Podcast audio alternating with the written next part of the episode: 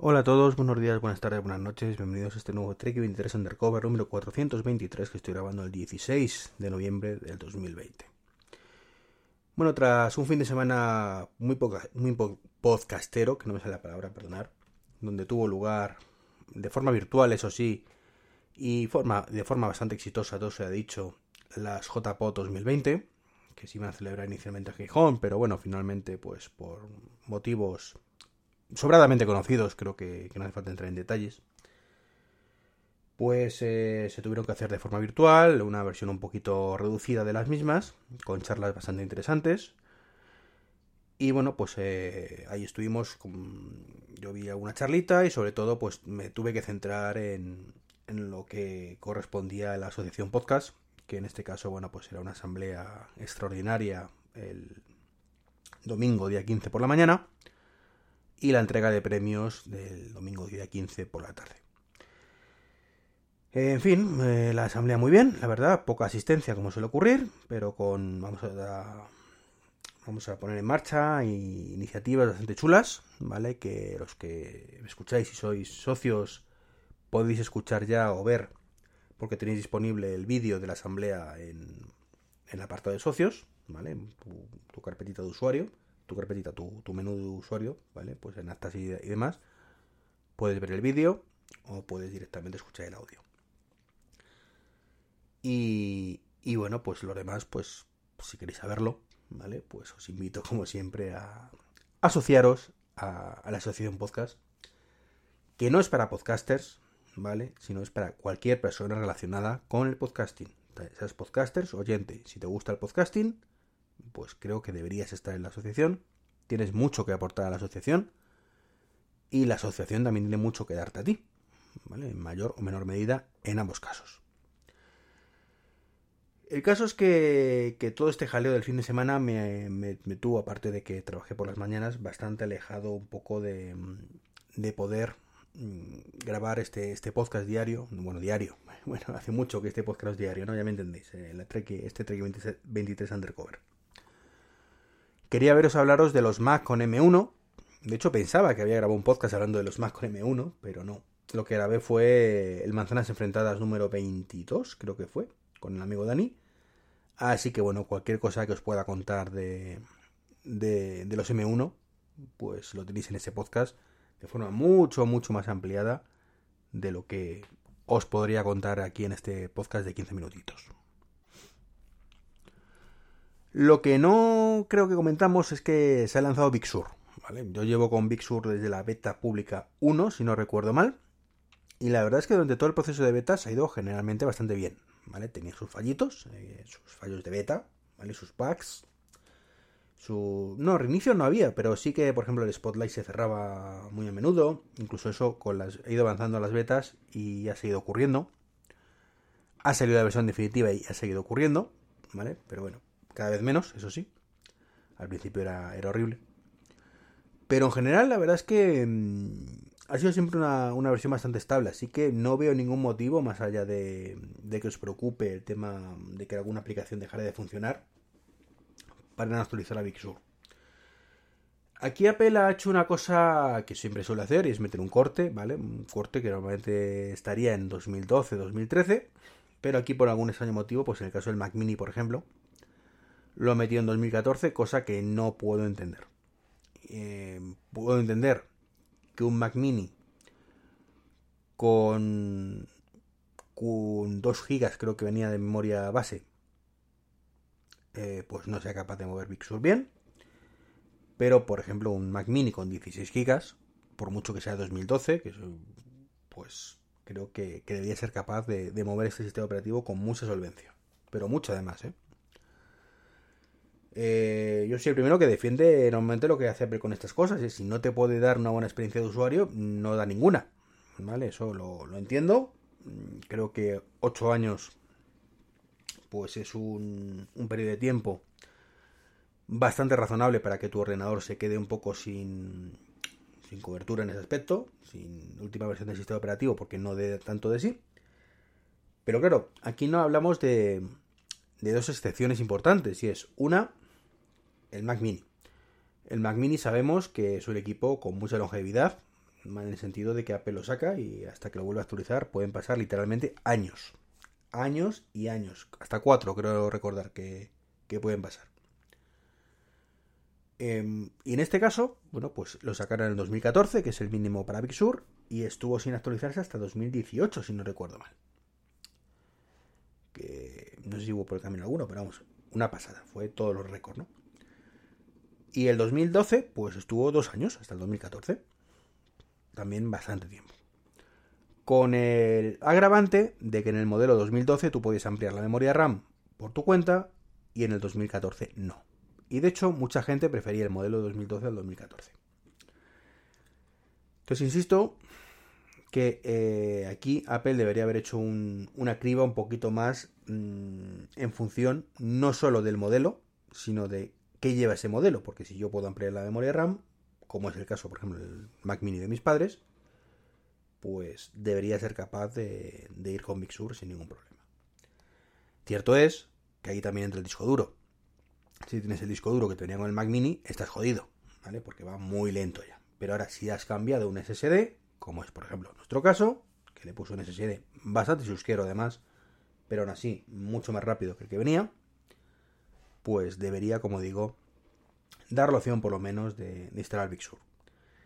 Soy consciente de que hay ya por ahí, y si no lo hay, pues lo habrá dentro muy poco, tutoriales para saltarse esta restricción de Apple y actualizar Big Sur sin mayor problema en ordenadores que no sean con, compatibles. Eso es, es algo que no me cabe duda que, que ocurrirá como ocurrió anteriormente. Pero en este caso concreto, bueno, pues no sé si cuando salga les instalaré eso a mis padres, porque sinceramente ellos el ordenador lo utilizan para cuatro cosas. Y no lo sé si, si merece la pena meterse en jaleos del ordenador cuando para ellos es un, es un perfil de usuario que es más traumático, que haya una versión nueva, sistema operativo, que no. Que cuando hay una actualización que tienen que reiniciar ya es el fin del mundo y, ese, y vaya rollo, y era reiniciar, y, bueno, ¿no? Entonces eso, ese tipo de perfil, pues no sé yo si es buena idea meterle el último sistema operativo cuando no es compatible hay que meterse en jaleos y demás. Si fueran un poquito más eh, activos y más frikis y más como queramos llamarle, pues evidentemente no cabría duda que me lo dirían ellos. De méteme Big Sur como sea, que yo quiero la última versión, ¿no? Sobre todo sabiendo que, que su ordenador va a ir relativamente bien, como va ahora mismo, pues Catalina que no va nada mal. Sobre todo desde que le hemos ampliado esa, memoria, que literalmente hace más hace 15 días de ello. Ya se estaba arrastrando un poco y dije, mira, por 80 euros, creo que les costó 70 euros, pasamos de los 2 gigas que traen a, eran 2 o 4, no me acuerdo, a 16. Con lo cual es una mejora notable que deberían notar bastante en su, en su flujo de trabajo y la verdad que con 8 les habría bastado, pero bueno, por la diferencia de precio pues quizás no merecía la pena. Y lo último que os quería comentar es una cosa que me ha llevado por el camino a la amargura, de verdad. Mm, no sabéis cuánto. No sé si lo llego a comentar en este podcast, pero mm, lo he comentado en Petit Comité muchísimas veces. Y seguramente en algún vídeo de YouTube y mm, en algún podcast que he estado, aunque no sea este. Y, y yo diría que en este podcast también, ¿no? Y es el tema de que nunca, nunca, nunca he conseguido que HomeKit pues me detecte cuando estoy dentro y fuera de casa. Y esto es motivado principalmente, uno, porque soy un torpe, evidentemente, y dos, eh, porque no sé cómo vendrá en inglés. La verdad es que nunca se me ha ocurrido cambiarlo en inglés para, para mirar eso. Pero hay una cagada importantísima, importantísima, en algunas traducciones de Apple. Y os comento, por ejemplo, yo que ahora esto, ha surgido por las cámaras, ¿vale? Voy a abrir con HomeKit un momentito y os comento. Cuando em, e, estamos en, las cámaras, ¿vale? Podemos decirle, las cámaras de seguridad, estas que tengo, la Selfie, por ejemplo, o la, o la cara, podéis verlo en los vídeos de YouTube en ambos casos. Pues en opciones de grabación, pues puedo elegir cuando estoy en casa y cuando estoy fuera de casa. Así, sin más. Cuando estoy fuera y cuando estoy en casa. Puedo decir que cuando estoy en casa detecto simplemente actividad o no haga nada, mientras que cuando estoy fuera de casa pues me permita transmitir, es decir, ver yo lo que hay en casa y permitir grabaciones.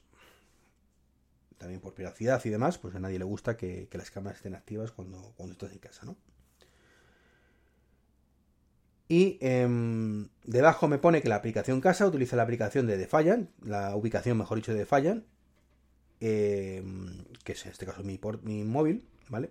Y de los dispositivos de otros miembros de esta casa para cambiar automáticamente entre los modos en casa y fuera de casa. ¿Vale? ¿Yo qué entiendo de esto? Pues que si yo pongo cuando estoy fuera de casa, significa cuando estoy fuera yo, y que además si otra persona también lo, configura así, bueno, pues será cuando está fuera de casa ella. Claro, todo esto me chocaba porque no había un listado, ¿vale? Yo aquí no podía decir quién estaba fuera y quién no, por lo cual me chocaba un poquito, ¿no? Al final asumí, ¿vale? Que cuando estoy fuera de casa significa cuando no hay nadie en casa, ¿vale? Y cuando estoy en casa significa cuando hay alguien en casa, ¿vale? Primero, el primer error garrafal de, en este caso de, pues como digo, de, traducción. ¿vale? Eso también es aplicable a las automatizaciones. ¿vale? Yo puedo decir que cuando sale la última persona de casa, como lo tenía puesto, pues tengo aquí uno que se me apaga todas las luces y que me voy. Mm, bueno, pues vale. Nunca me lo ha hecho. ¿vale? Nunca me lo he hecho. Siempre, mm, cuando tenía que salir yo de casa, tenía que dar el botoncito para decir me voy y que, y que apagara todas las luces de la casa y, demás. No supone mucho problema, ya estoy, lo tengo automatizado en mi modo superandi, digamos, pero lo cierto es que es un rollo. Y nunca he sabido exactamente el por qué. Claro, esto sí está claro, cuando sale de casa la última persona pues me iba yo cuando estaba solo en casa y eso no funcionaba ni a la de 3. Y con las cabras no funcionaba ni a la de 3. Hasta que me vino la inspiración. Y la inspiración es una cagada enorme por parte de Apple de no permitir elegir qué personas quieres o no meter ahí. ¿Y por qué digo esto? Por mi hija. Mi hija tiene un iPod Touch que le compré hace pues ya hace 3, 4 años fácilmente. Tiene ahora 6, sí, se lo compré cuando tenía 2 o 3 años, para que, que fuera rastreando. Y, y bueno, pues yo en tu momento dije, bueno, pues le, le doy acceso a HomeKit, pues para que tranquilamente ella pues pueda jugar con ello, encender, apagar las luces, no hacer otras muchas cosas, evidentemente. Pero le doy acceso a HomeKit. ¿Qué ocurre? Que ese iPod Touch está siempre en casa, claro. ¿Y qué ocurría? Esto ya digo, me vino la inspiración hace dos días. pues que como el iPod Touch está siempre en casa, pues siempre hay alguien en casa. Para HomeKit siempre hay alguien en casa. Y como siempre hay alguien en casa, nunca disparaba las automatizaciones de fuera de casa. Esto es, es obvio, ¿vale? Pero cuando, cuando lo tienes claro. ¿Vale? Como era. Como con las traducciones que hay y demás, y no tener la opción de quién sí, quién no, pues yo sinceramente pensaba que, vamos, ni, ni caí, ni caí en eso. Además me, volví loco. Sea, no hay forma, de verdad, de decirle que no tenga en cuenta la ubicación de una persona en HomeKit. No. Si está eh, metido en tu cuenta de HomeKit, en tu casa, está metido. Al 100%, ¿no? Entonces ya digo que es una, una cagada importante en esto por parte de Apple, también por parte mía, por torpe, como he dicho. Y si os está pasando a vosotros, tenedlo en cuenta también. Es decir, si tenéis un dispositivo que comparte ubicación y que está siempre en casa, eh, que por otro lado diréis, ¿qué sentido tiene? Mm, bueno, tiene sentido entre comillas. Si mi hija en un momento dado se va con el iPod Touch a casa de mis padres, pues ya no sabrá quién está en casa, ¿vale? Pero lo cierto es que con el 99,9% de las veces está en casa y eso hace que no se lancen las automatizaciones. Así que nada, le quito los privilegios, ya no está mi hija en HomeKit. Cuando tenga móvil, por dentro de unos años, pues le volveré a dar acceso y, aquí paz y después gloria, ¿no? Pero por lo menos que no, no pasen esas cosas. Pues nada, esto es un poquito lo que os quería comentar en este lunes, ¿vale? Un, un resumen un poco de la actualidad casi personal, más que tecnológica. Y nada, esperando, esperando que lleguen los HomePods mini, ¿vale? Ese dispositivo que han sido tanto y, que, bueno, que ya os digo que tengo unas ganas enormes, pero estoy convencido que esto va a ser el típico caso de hype desmesurado. Y cuando llegue lo configuraré y ya está. Y diré eh, aquí al despacho, le diré cuatro chorradas y ya está. Y ya tendré Siri y un altavoz en el despacho. Y fin, ¿no? Y es que aquí volvemos al eterno, al eterno problema de que pues Apple tiene muy infrautilizados los dispositivos como es el, el HomePod, ¿no? los HomePod en general. Pero bueno, eso ya he hablado por activa o pasiva en, en, otras ocasiones, no voy a repetirme. Lo que sí os comento es que además me va a venir muy bien porque estoy escribiendo el libro, ¿vale? De saca partido a tu HomePod. Ya tengo ahí unas cuantas paginillas y, y bueno, pues necesitaba el, el HomePod mini o bueno, un HomePod, vamos, en, en, el despacho para poder hacer pruebas y demás sin estar yendo y viniendo al salón. Así que deseando que está que llegue.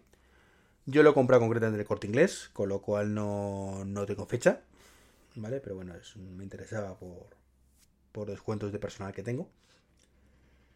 Y, y, bueno, teóricamente debería llegar hoy, pero hoy ya os digo que no va a llegar, mm, con seguridad el 99%, porque mm, no hay, básicamente no hay, no llega surtido el lunes. Entonces llegará mañana con un poquito de suerte si no se retrasa más. Ya os contaré cuando lo reciba y mis impresiones y demás. Eso es todo. Un saludo. Y ahora sí, que se me se me olvidaba. Eh, estamos ya cerca de Navidad, ¿vale? Eh, y bueno, pues sabéis que tengo, el, os pongo siempre el enlace de afiliados ahí en, el, los comentarios del podcast, en las notas, por si queréis utilizarlo en los afiliados de Amazon, que es un poco la, la tienda de cabecera de mucha gente. Entonces, bueno, pues si estáis pensando en pedir alguna cosa a los reyes y demás y que lo quieren que lo compren en Amazon, pues si os acordáis, pues utilizar ese enlace, ¿vale? Vosotros no supone nada más que, que hacer clic o copiar y pegar en, en, un momento dado. Y el coste para vosotros es el mismo. Y bueno, sabéis que con eso ayudáis un poquito a, a este, a este podcast, ¿vale? Y pues todo el tema de, gastos de hosting y, y, demás historias que bueno, que, que nunca vienen mal. Ahora sí, un saludo y hasta el próximo capítulo.